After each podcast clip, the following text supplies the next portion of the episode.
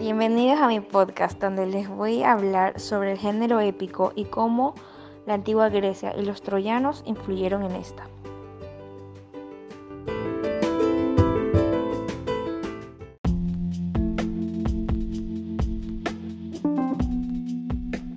Para empezar les voy a dar un resumen sobre la película de Troya. Hace 1194 años antes de Cristo, en Troya, habían muchas guerras. Unos luchaban por poder, otros por gloria o por honor y algunos por amor. En la antigua Grecia, la pasión de dos de los amantes más legendarios de la historia, París, príncipe de Troya, y Helena, reina de Esparta, desencadena una guerra que asolará una civilización. El robo de Helena a su esposo, el rey Menelao, por parte de París, es un insulto que no se puede tolerar el orgullo familiar establece que una afrenta a Menelao es una afrenta a su hermano, Agamenón, el poderoso rey de Micenas, que no tarda en reunir a todas las grandes tribus de Grecia, llevando muchos guerreros ilustres, pero el mayor es Aquiles, para recuperar a Helena de manos de los troyanos y defender el honor de su hermano. La verdad es que la lucha por el honor por parte de Agamenón, está corrompida por su incontenible codicia. Necesita el control de Troya para asegurarse la supremacía de, de su ya vasto imperio. La ciudad amarullada, bajo el mando del rey Priamo, y defendida por el poderoso príncipe Héctor, es una fortaleza en la que ningún ejército ha sido capaz de adentrar, Solo un hombre se erige en la clave para la victoria o la derrota de Troya, Aquiles, considerado el más grande guerrero vivo, arrogante, rebelde y aparentemente invencible.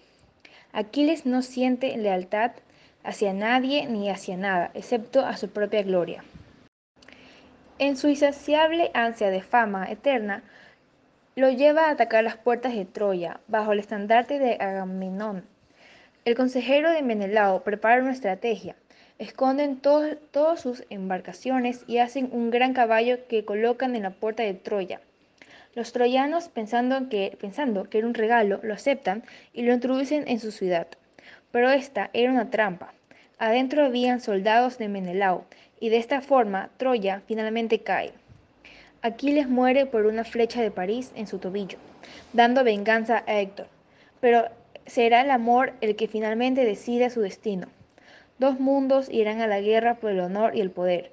Miles de hombres morirán en su lucha por alcanzar la gloria, y por amor una nación quedará reducida en cenizas. Ahora, ¿por qué esta época influyó en el género épico? Bueno, la respuesta es simple. Esto se, se dio debido a que en esa época existían los rapsodas, que eran los encargados de entretener a los grandes superiores de Grecia, como el rey, contando poemas. También eran escritos, pero más común era cantando. Estos poemas tienen un género especial porque representan hechos legendarios o ficticios, que son relativos a las, a las hazañas de sus héroes y sobre sucesos de esa época, por eso le pusieron el género épico. Hay varios géneros épicos, que son la epopeya. Es propia de la antigüedad, representa personajes sobrenaturales. Cantar de gesta, propio de la Edad Media, representa humanos. Romance. Es un mundo imaginario. pertenece a lo maravilloso y lo insólito. Poema épico. Actualiza en los tiempos modernos la esencia de la apopeya griega. Leyenda. Narración popular fabulada con elementos folclóricos basada en lo real. Mito.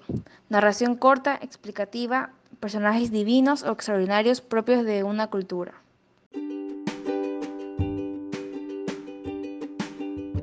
Bueno, esto ha sido todo. Espero hayan entendido un poco más sobre el género épico y, y sus géneros.